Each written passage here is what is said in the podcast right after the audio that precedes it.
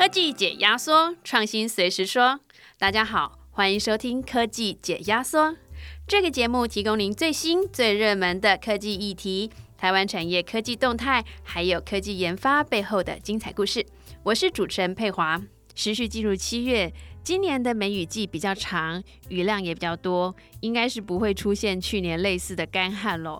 那对农业跟制造业来说，也应该松了一口气。想到去年历经台湾五十多年来最严重的干旱，相信大家对节约用水都会有更深的体会。今年五月召开的 WEF 世界经济论坛，就针对气候变迁造成的水资源问题进行了讨论。联合国研究也指出，过去十年的天灾有九成是跟水有关。气候变迁让缺水的问题更加严重。那目前全球有十七亿的人口生活在极度缺水的地方。如果这个趋势再不改变的话，到了二零三零年，就会有两千四百万人到七亿人哦，因为水资源的短缺而流离失所。这一集节目，麻省理工科技评论要带我们到美国墨西哥边境上的一个沙漠城市 El Paso。这个城市的年平均雨量只有全美平均的三分之一还不到，但是他们透过盐水淡化还有废水回收的技术，还能在这片土地上种植棉花、还有胡桃等等的农作物，并且养活七十万的居民，可以说是节水有成的模范城市。但是随着气候变迁，干旱期越拉越长，El Paso 的水源却越来越有限，水处理的成本也越来越高。未来居民的用水可能要付出更高的水价了。如果干旱再继续下去，再厉害的水处理技术恐怕都救不了这个城市。今天我们邀请到对台湾水资源还有水处理技术有深入了解的工研院产科国际所邱纯慧邱分析师。来跟我们谈谈这个题目，也让我们知道，在气候变迁之下，台湾离水资源短缺到底有多近。让我们欢迎纯慧。嗨，各位大家好，我是产科国际所的纯慧，非常谢谢佩华的邀请，让我有机会可以来到科技解压缩这个节目呢。跟大家一同分享水资源循环再利用的相关议题。谈到天气哦，夏至都已经过了，现在每天都好热哦，这让我又想起啊，去年那场严重的干旱，每天都在担心何时要停水。那还好，今年梅雨季，雨下的又多又久，暂时可以摆脱缺水的噩梦。对，其实，在一般人的印象里啊，台湾其实算是一个很多雨的一个国家。但是啊，因为我们台湾地区啊，地狭人稠，而且山坡比较陡峭，对，那再加上雨势又非常的集中，那再加上因为河流非常的短促，所以说呢，其实，在呃水资源的储存上面来讲，其实是有一些困难的。嗯。那所以大部分的雨水呢，会都很迅速的会去流到了大海当中。那换算起来呢，台湾人每年大概平均可以分配到的水用水量大概只有一千公吨而已。哦，我记得全台湾的年雨年平均雨量是两千毫米左右。毫米，对对对对对。对，那所以意思是只留下。对，大部分都是流到海里边去的，比较没有办法去好好去储存这些的水资源。是的，是原来如此，所以我们与跟缺水之间的距离好像没也没有那么远嘛。那其实还记得去年新竹差一点就公五停二了，是。那我其实已经准备好一瓶的瓶装水，就放在后阳台。等到它停水就要开始用。好在老天爷听到大家大家的心声哦，隔天就下了大雨哦。那时候新竹市我记得它还在南寮启用了呃台湾本岛第一座民生用的海水淡化厂。其实我我是蛮惊讶的，没想到台湾人这么开这么快就要用到海水淡化了。对，其实其实呃在台湾我们这个地区呢，嗯。有二十四座的海水淡化厂，那主要呢是分布于在离岛地区，那主要是供应在民生用水上面。对，那在台湾呢，呃，在本岛地区呢，其实在电厂也有工业用水的一些应用途。对，比如说像核电厂，它就应用像海水的冷凝等等的一些的应用。对，那其实呢，在新竹跟台中啊这两座的这个海水淡化厂，其实它算是一个呃紧急的一个海水淡化机组。嗯，然后，因为我们一般来说，海水在淡化上面来讲是使用大概是平均大概是使用加热法或者是薄膜法两大类去做水处理。对，那所以说以加热法来看呢，我们就知道它需要热源去加热它，然后再把水冷凝之后再去做使用。那会是蒸馏水吗？嗯，当然也可以去做蒸，当然把这蒸馏水去使用的话，这个水就真的是很纯，很好用。对，嗯嗯，那另外可以用使用这项薄膜法去作用。那当然这两种的呃方法去做水处理的话，虽然是都是一个非常好的方式，但是它是成本真的很高啊。薄膜法是怎么样来实实现的？比如说呃。它有点类似像我们在家庭中常常在使用的，比如说像 RO 逆渗透薄膜这样的一个原理，对，我们就会把这个杂质就是呃隔离在这个薄膜外边，然后借由那个渗透压的方式，把这个水呢呃清净的干净的水呢。呃，透到另外一边，所以说我们干净水呢可以去做使用。对对对，那当然应用这这种方法呢，就是成本就是特别的高昂。以一般自来水来说，自来水大概每公吨的处理费大概是十元左右。那大概但是使用是海水淡化的话，它的成本就非常高昂，它每公吨大概需要三十块，真的是比较没有那么有经济价值。你说原来一自来水是多少钱？十元。啊，那就是三倍嘛。对，大约是三倍，所以经济价值没有这么高，呃，就是没有那么好。所以说到当旱情，就是以我们去年的这个呃旱象比较结束之后呢，其实呃一般就我们所了解，嗯，新竹这个海水淡化厂呢，其实并没有做一些常态性的继续的持续供水的。太贵了。对对对，是是的，嗯，那一般说来，其实缺水哈，跟缺钱也差不多啦。那一来要有足够的水。资源可以使用，一来就是开源嘛，那不然就是节流。那海水淡化它算是开源，把原来没有办法来利用的水，那处理过后可以拿来用。那在节流方面呢，我其实看到很多高科技产业，它像是台积电、友达，它都号称说他们的一滴水可以用五次、用用三次，这又是怎么做到的呢？哦，其实我们可以常听到。嗯，比如说像台积电呢，他会说，哎，我的一滴水能够用三点五次。嗯嗯嗯。那其实像呃台塑呢，它跟说明说，它的一滴水可以用到七点三次。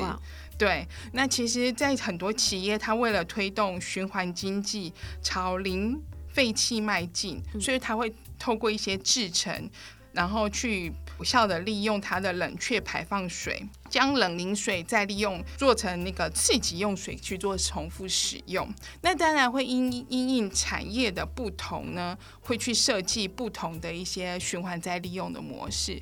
例如说像半导体产业啊，它就会利用的是这种制成分流的方式，然后应用不同的排水管去建制不同的一个呃水回收的系统，然后再应用这个水处理技术啊，去回收有价值的资源，那甚至是推。推推动一些这个酸碱的一些回收再利用。酸碱的回收再利用是指什么呢？比如说像现在常我们现在常听到，比如说像是硫酸的循环再利用。嗯哼，对，因为其实，在半导体产业中，它会使用非常多的硫酸啊，或者是一些清洗剂去做一些呃晶圆的清洗。嗯，对，那这些东西呢，其实当它洗完之后呢，如果说经过一些的呃。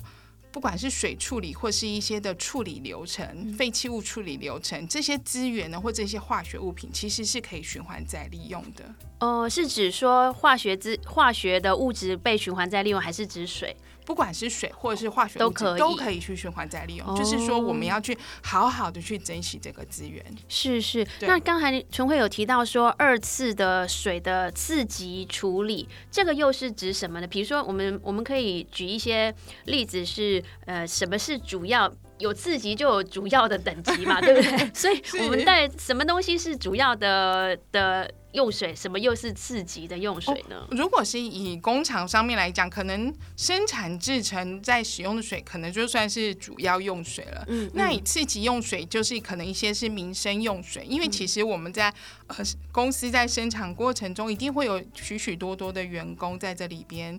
呃，我们除了做生产之外呢，其实我们还是有一些民生的。需求我们会用水的需求，那可能这些的这些刺激用水呢，再回收回来之后呢，那可能可以使用在比如说像是冲洗马桶啊，嗯，或者是说一些的拖地呀，哦，灌溉那个呃工厂的花圃，对对对，这些都算是一个次级用水，都可以再去做循，这些水资源都可以再去做循环再利用的。比较优质的，或者说制成上面用到的比较要求比较严苛的，就是主要的用水。对，那次级用水可能就是说浇灌呢。对对对对对，这些都是可以再去做使用的。哦，了解。那其实我我看到这篇文章啊，这个麻麻省理工科技评论里面啊，提到这个位于德州的这个城市，它叫做 El Paso，它年雨量只有约二十三毫米，差不多是台湾十分之一的样子哦。那为了取水，这这个地方这个城市的居民哦，他是无所不用其极，他们长期来抽这个地下水，导致它地下水的盐分就越来越高，然后它在。呃，在利用这个盐水淡化的技术来取得民生跟农业用水。那其实台湾好像也有类似的问题哦，像是这个台湾西南沿海的这个养殖业，它是不是也有超抽地下水，导致地下水盐化，甚至地层下陷的问题呢？哦，是哦，其实国内的养殖业啊，常常去抽取地下水。嗯。那其实抽取地下水并不是什么大问题，嗯，对对对，只是说我们要如何去好好使用这个资源。那为什么台湾的养殖业会常常需要抽取地下水呢？其实水产的养殖啊，其实也可以去使用，呃，一般我们去抽抽取海水就可以进行养殖。但是呢，为了要加速鱼类的生长，我们就会去添在这个去调整这个海水这个。呃，浓淡的程度，盐分对盐分浓浓淡的程度，对。当我把这个海水变淡一点的时候呢，其实鱼的生长速度会比较快速。嗯，对对对，这种浓好，它会开始长的速度会比较快。那如果说呃嗯。这些养殖业者，他经过长期或是超抽地下水，他就可能会去造成了一些呃地下水呃地层下陷的一些的一个问题。嗯嗯但是我们工研院中分院啊，它我们也有开发一些针对像这个议题，我们就会去开发一个叫做。生态净化智慧水处理的一个系统，对。那我们应用这个生物炭为包覆的一个复合膜材料技术，应用这个膜的技术去处理这个水中的一些藻类啊、微生物、病毒。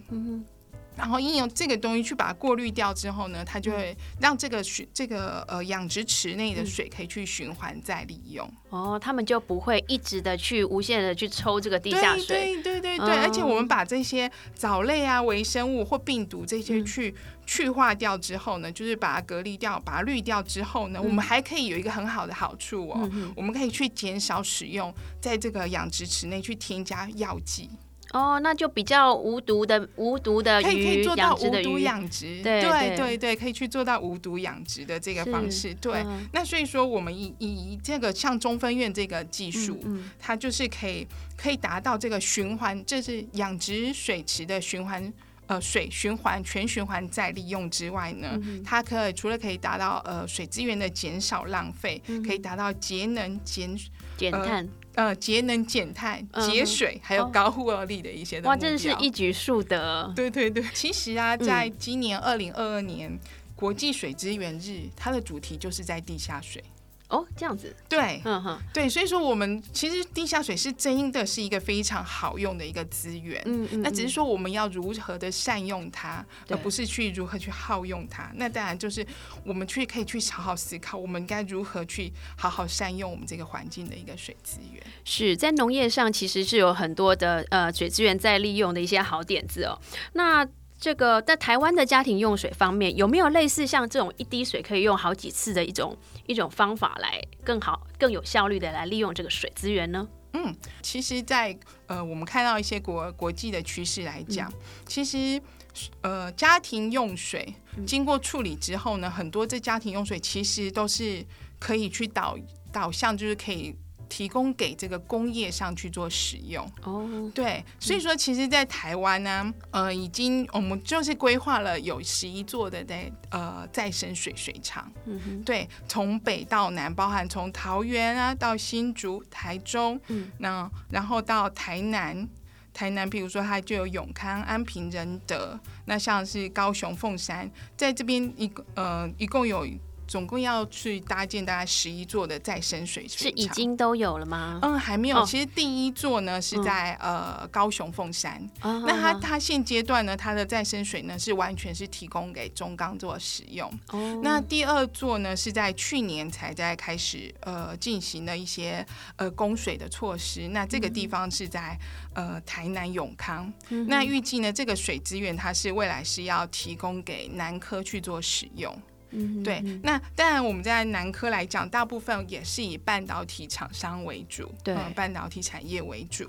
那其实这个特定的产业啊，它对这个再生水的要求其实也是非常高的。对呀、那我们怎么 拿家庭用水给他们用呢？那所以说它，它甚至啊，它会对呃这些呃，比如说水中的微量元素，例如硼啊、尿素，或者是等等一些很多的微量元素，它会去做一些嗯一些筛选跟要求。嗯，对嗯，那其实，在工研院这边，我们也提供了一些水资源循环再利用的一个相关服务。嗯对，那我们就是一般来说，以水处理来讲的话，其实有许多的水处理的方式。嗯，那工研院提供的方式呢，大概是我们会去串联许多的水处理技术，嗯嗯，然后提供一些模组化的一个规划设计。对对，然后才算，然后既有这些规划设计去达到业界的一些用水的需求。因为毕竟各行各业他们对他们需制成要用的水其实是很非非常不相同的。对，对，是的。所以 我们家庭的用的水哦，其实我我会。比如说一滴水用好几次，在家庭用的话，我就是洗菜之后，我就把那个洗菜的水就倒到倒到那个浴室里面，拿来冲马桶了。对对对，对就一滴水用两次而已。对我们一般顶多这个样子而已。对对对对对。哎，不过我也很好奇，像那个刚才纯慧提到的那个再生水的处理厂，就是要全台都要建的这个处理厂，他们接的家庭用的水是来自来自于哪里？是不是有一个规划说他们是接他们的源头是，比如说呃每个家户是不是有有这个管子接到这个再生水处理厂呢？嗯其实就我所知，其实很多地区在近几年都开始呃，就是开始把这家庭污水进入了、呃，卫生下水道哦，对对，很多县市都有了。对对对对对对对，所以说应该是开始集中集中处理到了这些污水处理厂，然后再进入到再生水水厂。对，那其实啊，到今年的七月呢，呃，我们这边呢也要开始去做一些那个耗水费的一个征收。耗水费是指？就是就是针对呃，台湾比较。呃耗水较大的工厂去做一些那个费用的征收。也就是说，他们除了原本的水费之外，还要额外的来加收它的一个，耗水费的一个你用太多了，对对对 不同的费率这样对对子。对对对、哦对，那那在这耗水费来讲，当然会造成许多的工厂的一些的反弹。对，那我们刚刚有谈到说，其实再生水、嗯其实它的成本是会高出自来水很多的。嗯嗯嗯，对嗯那那在这个上面来讲的话，其实，在耗水费呢，它要征收。但是如果说这个工厂，这个这个工厂呢，去有使用，譬如说是再生水，嗯其实它可以去抵减到一些耗水费的是呃征收的。所以意思是说，这个耗水费是不是要收的比那个处理的费用还要高，这样子才能够达到那个珍惜资源的效果？对对对对对，它就是有一些让让那个厂商去多多的让这些工对、嗯去去评估说，哎，我可以去多使用一些再生水，然后去减少所以我耗水费的这个议题。对也是鼓励，就是说，呃，国内的厂商去多多使用像这个再生水水资源。对，毕竟台湾是有这个技术啦，而且如果技术都没有用的话，也其实是蛮浪费的。对 是的，是的，是，那在这篇 MIT Technology Review 的文章里面哦提到一个废水回收的技术，它号称是说从马桶到水龙头啊、呃的水回收，它把淋浴啊、水槽还有甚至是马桶的废水都经过处理啊、消毒杀菌，再回到家庭里面。那 El Paso 这个城市呢，它准备在二零二五年建立一个类似刚才说到这样全面回收水的一个废水处理厂，它的规模估计是全美最大，然后造价呢高达一亿美元。那如果说啊，台湾真的打造出像这种从马桶到水龙头的废水处理厂，那全会你你敢使用吗？我想心里应该会有非常多的疙瘩。对，其实是因为我们台湾的水环境其实并没有水资源环境其实并没有恶化到这种程度，所以我们其实还有很多的选择性。是是。但是我们有观察到，其实，在很多企业，全球有许多企业为了响应这个。呃，水资源可以再循环、再应用这个议题，很多的企业，比如说像 Google、Facebook、可口可乐、微软，都已经在二零三零年宣誓要达到一些水资源正效益的这个议题。什么叫做水资源正效益？所谓水资源正效益啊，它就是特别关注在水资源的一个开源节流这个议题上面。就是我们除了呢，可以。提高用水效率，降降低用水需求之外呢，那顺便可以去达到这个水资源富裕这个。面向的这个议题，富裕是指育，有点像涵养或者是对，呃，有点像保育类动物那样子的 感觉。如何去把它，就是我用完了，但是我如何去把它弥补补足回来这样的一个意义。这个感觉跟近零碳排也有一点像，对不对？就是它可能就是负碳嘛，或者说捕捉碳。那现在这个就是要把水也呃用掉的水再补回来，这样对对，有点类似像这个议题。对，那像譬如像百事可乐，嗯。它就是，呃，定定了一些，比如说一些的标准，嗯，比如说它定定定了一些比较顶级的一个标准，它就是要求自己的公司呢，在生产每公升的饮料呢，它只能应用大概是一点二公升的水，嗯，那它生产每公升的食啊每公斤的食物呢，它只能应用到零点四公升的水。那借由这样的一个方式呢，它可以在每年呢可以省下大概是一百一十一公升的水资源，那大概大幅减少水资源的应用，大概降低了五十 percent 的应用。是是。那它以水富裕来讲呢，它就是与嗯 Amber Day Foundation 这个呃非营利组织呢，他们在美国西部地区呢种植大约在八十八万棵。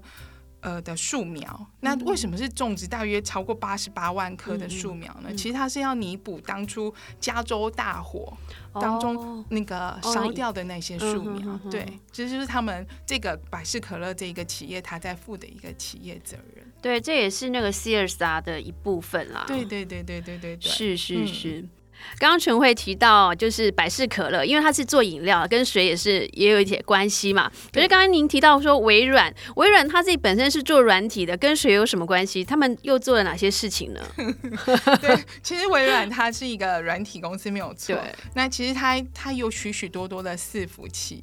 其实它在公司运作上面有应用非常非常多的伺服器。对，那伺服器在运作上面来讲，会散发许许多多的一些热啊这些议题。那当热热太高的时候呢，有些热蓄积就可能会造成一些系统上的断宕机的状态。嗯嗯嗯。对，那所以说他们开发了，以微软来说，它开发了一些呃伺服器的一个液态冷却技术。对它应用这个技术呢，它就可以让这个液体呢去循环再做使用。嗯，对，就是让这个冷却系统就用用这应用这个液体呢，让这个冷却液体呃冷却系统去循环再使用，然后它就会变成一个无水的一个冷却的一个呃方式去做冷却的状态。对对对。那另外的话呢，另外他们呢在。呃，开源这个议题上面呢，其实他在这个华盛顿州啊，他在这个韦纳奇河呢，他建建立了一个类似像河里水坝的一个结构。嗯，河里水坝是指 它就是一个很像是一个储水的一个结构。这个结构呢，它除了呢可以去富裕尊雨之外呢，它也可以去协助这些民众呢居民去保护它的一个水资源。嗯，对，它这是他们一个呃针对这个开源的方式的一个努力。那除此之外呢，他们应用也应用他们的一个呃这个。微软的一个专长，他去协助各地啊，去观察它，还有预测它一个水资资源的一个短缺的一个现况。它应用呢，比如说它 Google 呢跟学术界呢。去共同开发一个 Open Eat 的这个 Open ET 的这个网平台哦，就平台对，然后它根据呢呃卫星的数据呢去了解，比如说是水蒸发时的一个移动方向啊，或这些或者是呢使用这个地区的降雨量，那或者是收集及这个地表的水量，或者是植物的生长等等的数据，那它去绘制呢世界各地的一个用水的一个资源图。哦，等于是收集大数据来做一个呃资源的分布的图，对对对，然后将这些的一个资讯呢去做一些大数据的整合，然后再将这些的资讯呢去做一些的计算，然后就可以去了解到，哎，未来或者是呃。现阶段的一个水资源的一个应用现况，然后去甚至去估计到未来是不是有可能哪些地区呢会缺水？对，哦，对，然后这些资讯它可以提供到我们，比如说像是农民啊，或者是这些我们大家居民们呢，或甚至省水资源的管理。人员呢去做一些的平台上面的一个使用，这真的很有用哎，尤其对农民来说，他们会知道说该自己该下一步该怎么做。对对对对对，是呃，这个微软啊，你刚才讲到微软，那微软对水资源真的是很重视哦。我曾经看过一支影片，那微软的创办人比尔盖茨他展示一项很厉害的水处理的技术，这个机器可以在五分钟内把粪水变成饮用水哦。那影片的最后，比尔盖茨就喝了一口处理过的水，就。说啊，这种水喝起来不错，可以天天喝。对，然后像有一些预言性的，或者是说这个科幻性的电影啊，也会提到说，哎，像《沙丘》有一部电影叫《沙丘》，他他就提到说，人类为了在这个缺水的沙漠里面。来过生活，所以他就要穿戴一种穿戴式的装置。那这个服装就可以收集人的体液，然后就转换可为可以饮用的水。那我觉得听起来哈是觉得有点毛毛的，就希望说人类不要有这样子的到达到这种的地步了。是，其实其实我们在去荷兰，我们其实近近年呢有去荷兰看一些水展。对，那我们在和阿姆斯特丹就有看到，就有看到他们就是。应用这个我们尿液中，去把这个将尿液去进行收集，把尿液中的这个氮跟磷肥去把它分离出来，可以去作为作为肥料去做使用。那这液体呢，水资源呢又可以再去循环再利用。那另外呢，还有一个我们也看到非常特殊的一个，就是我们也觉得很震撼，也觉得很很有意思、很创新的一个应用，就是呃在。荷兰有一间叫做 Hammer Water，它 Hammers Water，它它就是这是一个啤酒的品牌，它应用的就是当地的雨水去去酿这个啤酒。哦，对对对，而且我们在展场上看到它呢，它就是。嗯，让大家都是穿着这个雨衣，对，然后到了一个小房间里边呢，它上面就模拟着下雨，然后你就是穿着这雨衣呢，在这个下雨的环境呢，喝着这个荷兰这个雨水的啤酒，别有一番滋味。对对对对对对对，就是我们其实水资源啊，真的就是你看你要去怎么样去做使用它，我们要怎么样去如如何去珍惜去保护这个水资源。对，是，其实我那时候缺水的时候，我有想过。如果说我们，比如说，其实我们也不是不想要节水，但是只是说有时候把水多次利用，它那个手续其实是蛮繁复的。就比如说，我可能必须要拿着我洗菜的水，然后要端着端去。那个浴室把这个水倒到储水的水桶里面去，然后呢，再花很大的力气再把，如果上完厕所之后又要把这个水桶拿来冲冲水，其实那个是很耗时，而且是要需要蛮多的 effort 的。那有没有什么样的节水的设备，或者是说什么样的设计，能够让我们在省水的过程中不要花这么多的 effort？这样子就大家就会很很省力，而且在不知不觉当中就可以省下很多的水。其实，在国内有做了许多的一些，有有很多的厂商有去做一些，比如说像是省水的发件，嗯，对，你可以去在生活当中去做采购去做使用。比如说像我们常常可以看到，在那个呃洗手上面，应该说在呃有些人会在那个。